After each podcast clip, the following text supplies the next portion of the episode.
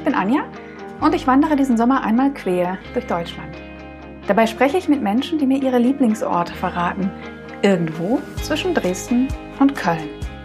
Ich bin unterwegs, um Verbindungen zu finden, von unbekannt zu bekannt, von die zu wir und von Orten zu Lieblingsorten. Schön, dass du dabei bist.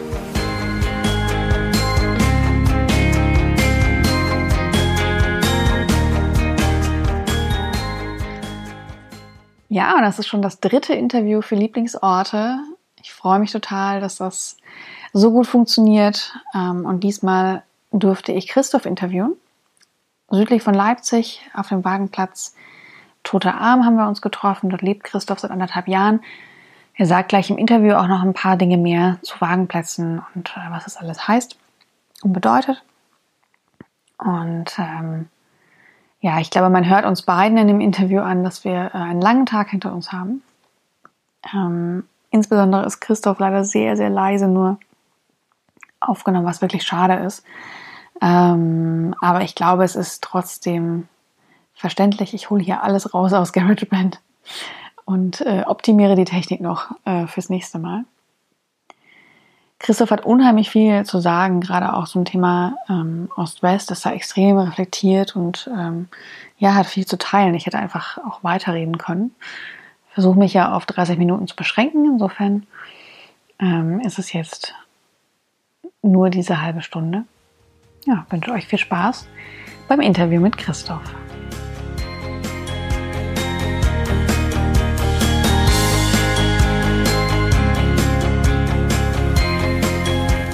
Also Christoph. Hallo. Hallo. mit Katze auf dem Schoß. Mal schauen, ob wir das Schnurren auch mit draufkriegen. Ja, vielleicht. Wo wo sind wir denn hier? Das hier ist der Wagenplatz Toter Arm in Leipzig. Am, in der Nähe vom Kospudener See.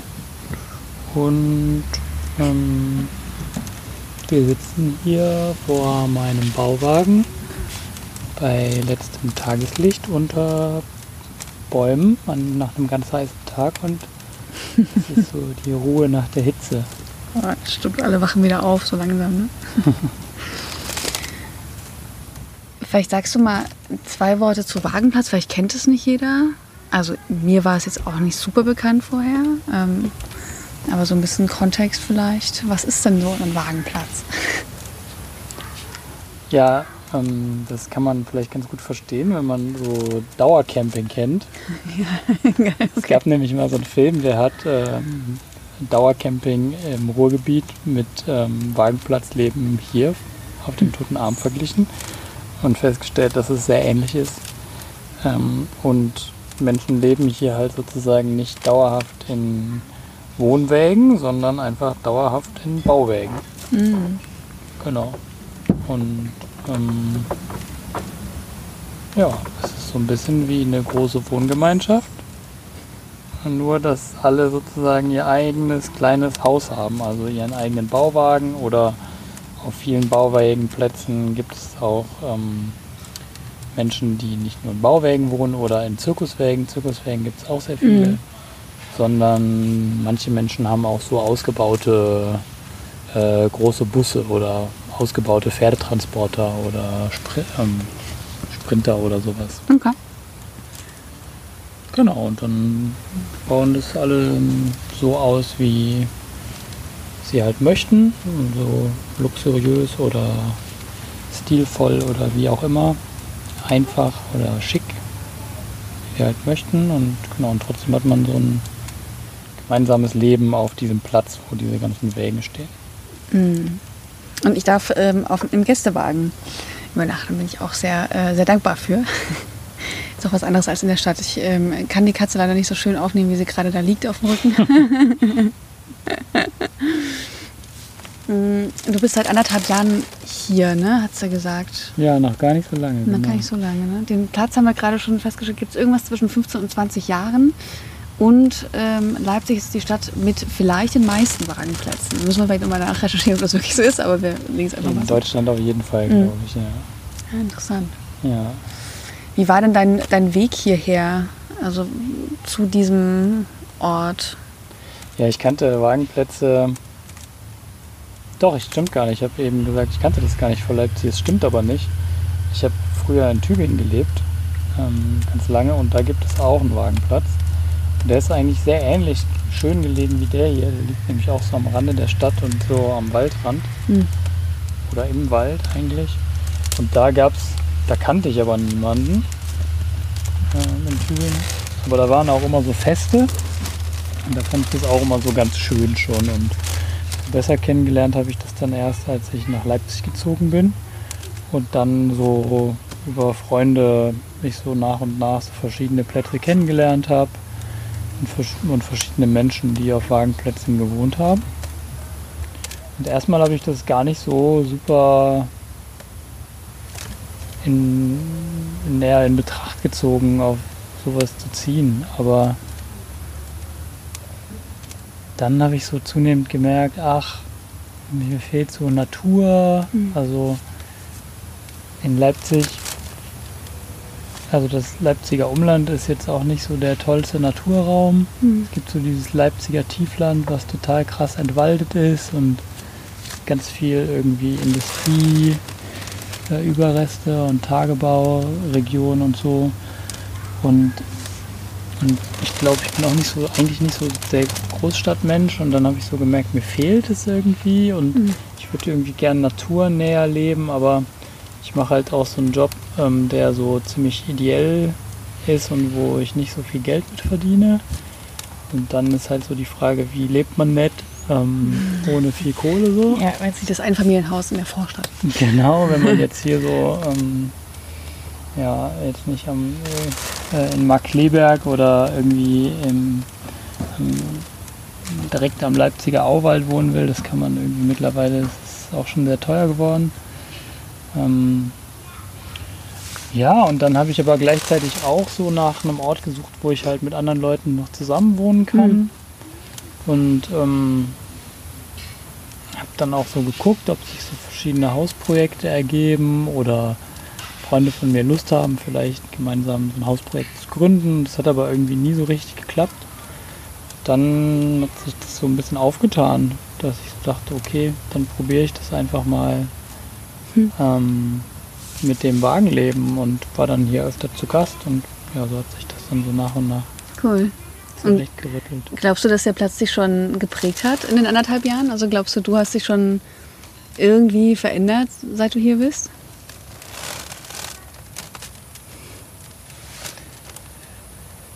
Ja, voll. Also ich glaube, man verändert sich ja die ganze Zeit unter dem Einfluss dessen, was um einen herum so passiert und mit wem und was man so in Austausch steht. Aber ich habe so ganz viel handwerkliche Sachen gelernt. Ah, okay. Ähm, und das passierte ja auch so total organisch, weil man die ganze Zeit irgendwas machen kann und muss und alle irgendwie auch was können und gleichzeitig kann man auch nicht so viel kaputt machen. Hm. Ähm, und das ist total angenehm, das Lernen von so handwerklichen Techniken. Das ist auf jeden Fall cool. Mhm. Und dann, glaube ich, bin ich halt auch schon so viel entspannter geworden mit so meinem Leben in Leipzig. Vorher habe ich auch viel gehadert, ob ich überhaupt da bleiben will. Mhm. Auch so unter dem Eindruck, dass mich so einfach die Stadt so ein bisschen stresst und das ist jetzt auf jeden Fall viel, viel besser geworden. Und ich habe mir, seitdem ich hier bin, auch einfach so einen Ort gewünscht, ähm, wo ich das Gefühl habe, erstmal bleiben zu können und der sich so nach zu Hause anfühlt und das ist hier auf jeden Fall so der, das ist so der Fall. Und und ich habe so eine Wildnispädagogik-Ausbildung auch mhm. gemacht in den, in den letzten Jahren und dafür ist es hier halt total super, weil ich kann einfach rausgehen und bin direkt im Wald und am Fluss und am See und ähm, Traumhaft, ja. ist halt ganz schön, weil ich so auch so die Tiere und so kennenlerne, die hier einfach um uns herum leben. Mhm. Ähm, cool. Dann gehe ich abends mhm. mal raus und treffe die halt einfach immer. Mhm. Weiß, wer so wo ist und so. Und wann und mit wem. Das ist total schön und das tut mir total gut und ich merke so auch, ähm, gibt jetzt auch zunehmend so Studien von so positiven Effekten von mhm. äh, im Wald sein und so, mhm. so ähm, psychisch und aber auch körperlich und ähm, das kann ich oft auch spüren, wenn ich hier bin, dass ich so ah, mhm. ähm, einfach so runterkomme. Mhm. Mich einfach total freue, hier sein zu können und dankbar dafür bin, ja, auf jeden Fall meine Lebensqualität gesteigert. Hm. Hm. Kann ich gut verstehen. Also ich meine, so, sobald ich loslaufe zu wandern, ist, ne, verändert sich sofort was, weil man ja. draußen ist, weil man nicht in der Stadt, nicht in der Wohnung ist, sondern eben wirklich mal ausgesetzt ist, egal. Ob es jetzt so wie heute 8000 Grad hat ähm, oder ob es regnet. So, man ist halt mal draußen. Ne? Was ich irgendwie auch, also es ist vielleicht auch so Wagenplatz auf, auf eine Art irgendwie vielleicht spießig und ähm, nicht spießig zugleich. Also es kommt auch so ein bisschen auch an, mit was man das so auffüllt, mit welchen Werten und mit welchen, ja, welchem, wie man das Leben auf dem Wagenplatz lebt. Aber erstmal ist es ja auch so ein bisschen sowas wie so ein Eigenheim für Arme. Ne? Mhm. Und ähm, ich merke halt schon, das finde ich auch interessant, dass so einfach so einen Ort zu haben oder ja, einen Wagen zu haben, in dem ich einfach leben kann und der so meins ist und mit dem ich so machen kann, was ich mhm. halt will. Ähm, und ich auch so das, ja, so voll motiviert bin. Ich kann einfach so viel Liebe und Zeit da rein investieren, mhm. wie ich möchte, weil ich da jetzt einfach drin sein werde oder den halt irgendwo anders hinziehe, wenn, es, wenn ich mhm. halt nicht mehr sein kann oder will. Das ist irgendwie auch schon so ein, so ein schönes Gefühl von irgendwie ankommen. Hm. Das ja, hätte ich auch vorher nicht gedacht. Ja. Ja. ja. Ah, cool. Und das hat ja erstmal so ein bisschen was Spießiges, Bürgerliches, hm. dass man so ankommen will in seinen eigenen vier Wänden ja. und sagt, das ist so meins. Nicht, das, das kann mir jetzt ah. niemand mehr nehmen und das habe ich, glaube ich, vorher auch so mal so ein bisschen so abgetan, mhm. als so einen spießigen Gedanken. Ähm, aber ich habe so gemerkt, dass es ähm, das bei mir auf jeden Fall auch so gezogen hat. Mhm. Ich glaube, es ist so ein Grundbedürfnis, irgendwie so ein, dass man irgendwann etwas um sich haben will, was man irgendwie aufbaut oder wo man sein möchte. Naja, zumindest so wie wir aufgewachsen sind. Ne? Mhm.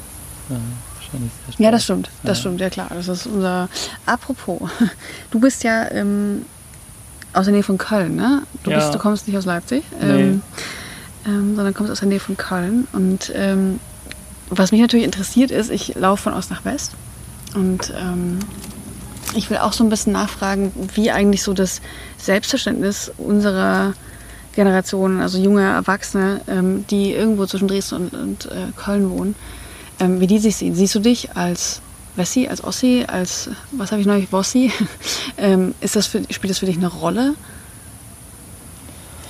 Ja, also für mich spielt es tatsächlich eine, eine wichtige Rolle, diese ganze Debatte. Ähm,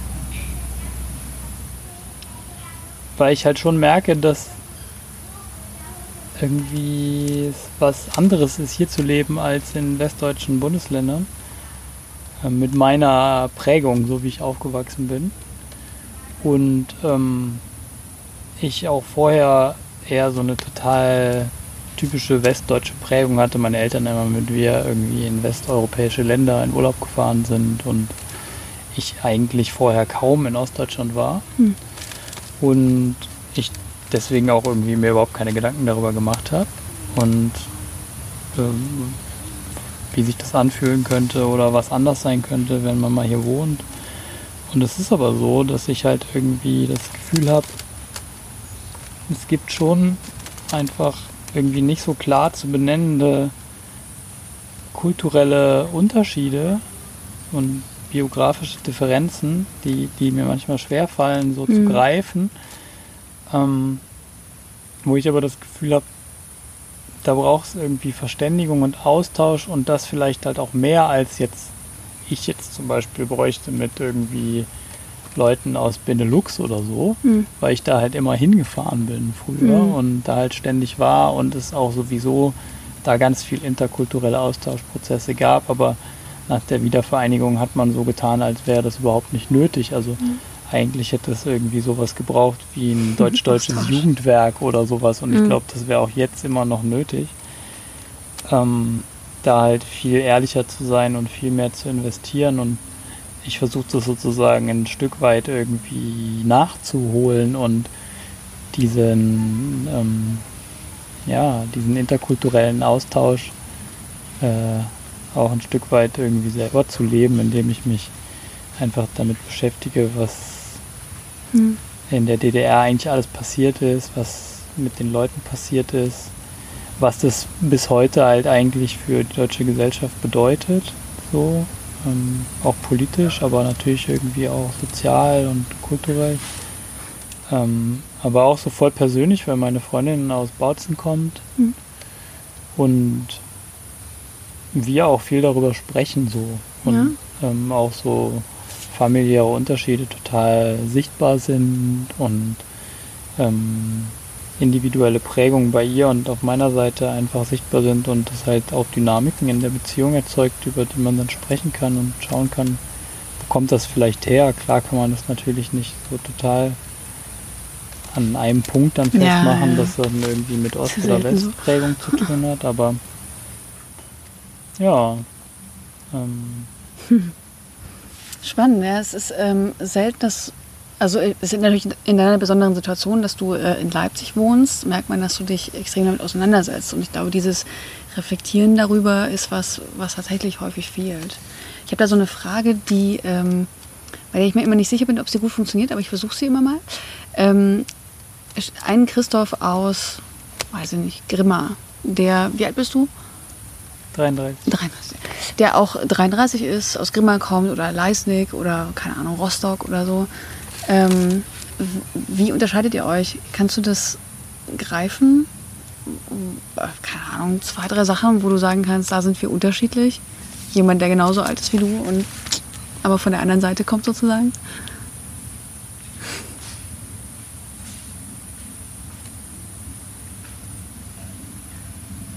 Naja, ich kann ja natürlich was konstruieren, was halt so in verschiedene Richtungen gehen könnte, aber eine Sache, die wahrscheinlich sehr klar ist, ist halt so, dass diese Person wahrscheinlich nicht so gut finanziell abgesichert ist mhm. wie ich. Also das merke ich halt auch so zu, immer wieder in meinem sozialen Umfeld von Leuten, die aus dem Osten Ostbiografie haben, dass sie halt keinen, sie halt nicht rückgreifen können auf halt viel Vermögen oder Immobilien ähm, ihrer Familie. Und gerade in so einer Zeit, wo halt, ähm, keine Ahnung, das mit den Renten nicht mehr so gut hinhaut und so, ne? Mhm. Das ist halt ein Punkt, der halt einfach krass ist, wenn man weiß, man erbt so oder man erbt halt nicht. Mhm. Ähm, und man ist halt abhängig von den jeweiligen, vom, vom, Sozialsystem, wie es dann auch immer irgendwie in 40 Jahren aussehen wird oder so. Mhm. Ähm, oder halt von irgendwie dem eigenen Vermögen, was man bis dahin aufbauen kann. Ne? Hm, oder ja. von halt irgendwie Wie anderen Solidarsystemen, die man sich halt schafft und das halt vor dem Hintergrund irgendwie, ja, wie halt sozusagen Führungspersonal in Ostdeutschland von Westdeutschen besetzt ist, ganz viel ähm, Immobilien ähm, Westdeutschen gehört in Ostdeutschland. Das, das glaube ich, ähm, fühlt sich einfach scheiße an für viele Menschen und wahrscheinlich auch für diese Person, diese konstruierte. Ja, und ich glaube, was, ja, und irgendwie eine Erfahrung, die auch viele Menschen ja irgendwie machen, ist, dass ihre Eltern halt irgendwie einen Biografiebruch hatten, ne? Mhm. Und dass es halt auch familiär irgendwie eine Rolle gespielt hat, so in irgendeiner Form, dass dann die Person irgendwie in meinem Alter vielleicht äh, mehr Leistungs-, also ein, vielleicht aus einer anderen Ursache Leistungsdruck bekommen hat, um irgendwie, ja, vor, der, vor dem Hintergrund der Erfahrung, ich muss jetzt plötzlich für mein eigenes Leben, bin ich jetzt plötzlich viel mehr verantwortlich als in der DDR, wo ich halt mhm. abgesicherter war. Ähm, während halt Leistungsdruck vielleicht aus einer westdeutschen Biografie halt irgendwie eher so, ja, so von Anfang an so was Normales ist, dass man halt Mhm. irgendwie so mitbekommt und alle irgendwie vielleicht den auch schon verspüren und sich auch so antreiben, aber vielleicht irgendwie so ein normaleres Verhältnis dazu haben. Weil- Reinwachsen auch so ein bisschen, ne? ja, so da reinwachsen und das irgendwie zwar sehr ernst nehmen und vielleicht, ja, aber das vielleicht so punktuell nicht so überfordernd ist, weil man das halt einfach so als normal kennt. Mhm. Oder dass halt natürlich auch so biografische Brüche halt mit so Selbstzweifeln verbunden sind, ähm, die natürlich irgendwie auch so die Generation in meinem Alter ja irgendwie auch dann übertragen werden. Aber und Selbstzweifel in Westdeutschland halt vielleicht vor dem Hintergrund eher ja äh, auch so einer Angst also jetzt nicht so vielleicht aus einem biografischen Bruch entstehen, sondern eher aus so einer Frage, ähm, kann ich absteigen in dieser Gesellschaft Mhm. oder, äh, oder halt nicht. Ne? So. Hm. Es gibt auf jeden Fall viel Gesprächsbedarf. Ähm, letzte Frage vor der Geschichte. ja. Ähm, ja, ist so ein bisschen die Gretchenfrage, ne? Was kann man tun? Was, ähm, was wäre ein Punkt, wo du glaubst, was jeder Ostdeutsche, jeder Westdeutsche tun kann, um diese, ja, diese Diskrepanz oder diese, diese Bruchstelle irgendwie zu überwinden? Hast du da irgendeine Idee spontan, wie man das lösen kann? ja, also ich glaube, man muss halt ähm, miteinander reden und sich als Menschen ernst nehmen. So und ähm, man kann irgendwie in der Sache vielleicht unterschiedlicher Auffassungen sein und Konflikte miteinander haben, aber man muss sich, glaube ich, als Menschen ernst nehmen und ich glaube, das passiert irgendwie oft nicht. Also ich glaube auch, dass Menschen, die irgendwie vielleicht ähm, Haltungen vertreten, die aus guten Gründen vielleicht also kritisierbar oder ablehnbar sind, dass sie auch als Menschen verurteilt werden. Das halte ich für extrem problematisch.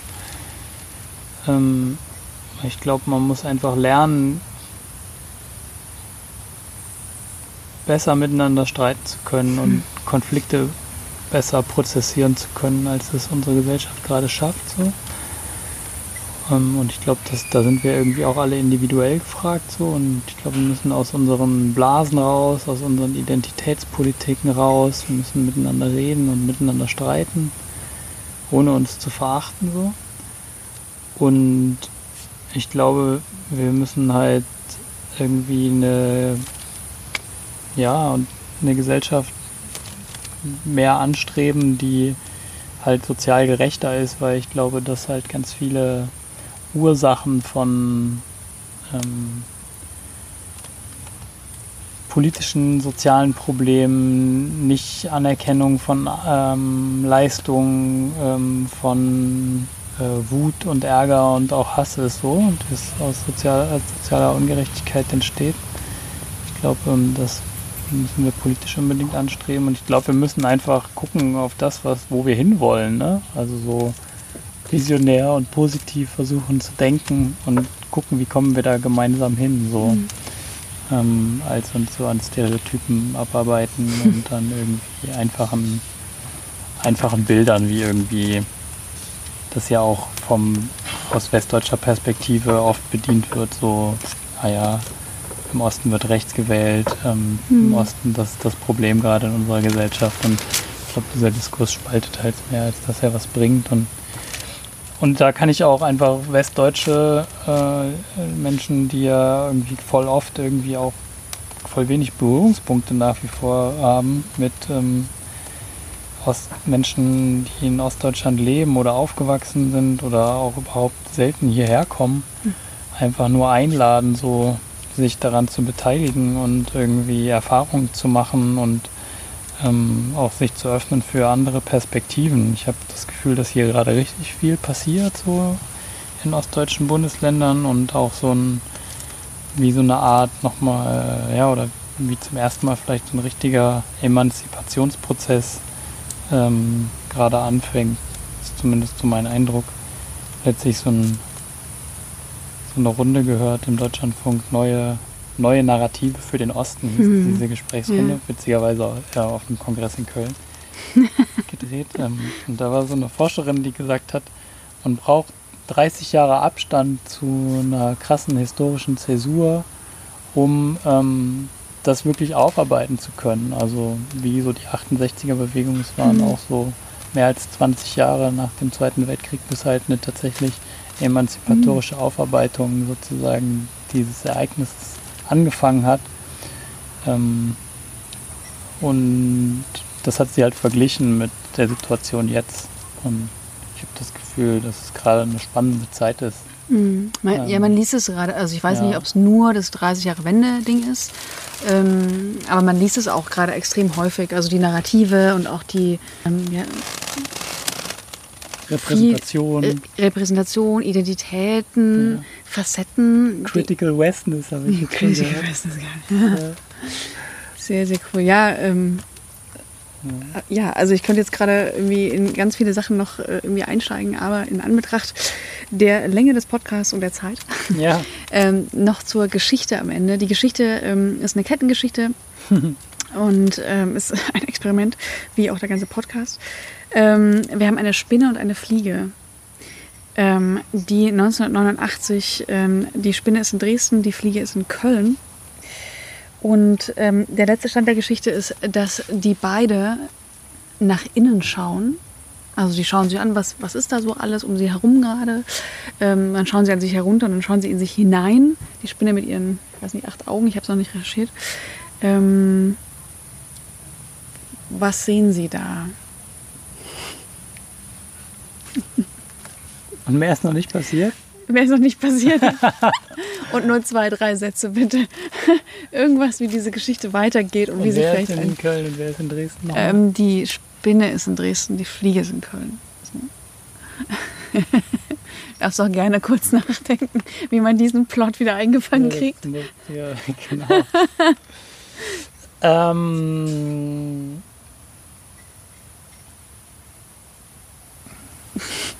kannst du ja gleich rausschneiden. Ja, ja, ja, ist gut. Haben alle ein bisschen nachgedacht. Ist alles gut.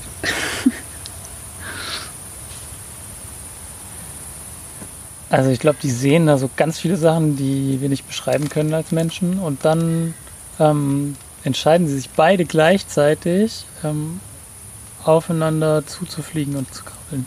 Ah. Daraus kann man einen Plot machen, das finde ich super. Ja, dachte ich. Danke dafür. Jetzt mal so eine Opener. Sehr schön. Vielen, vielen Dank, Christoph, ja, für deine Zeit, dir. für deine Worte, für, für deine Gedanken. Hm. Und äh, ich sage einfach bis bald. Bis bald.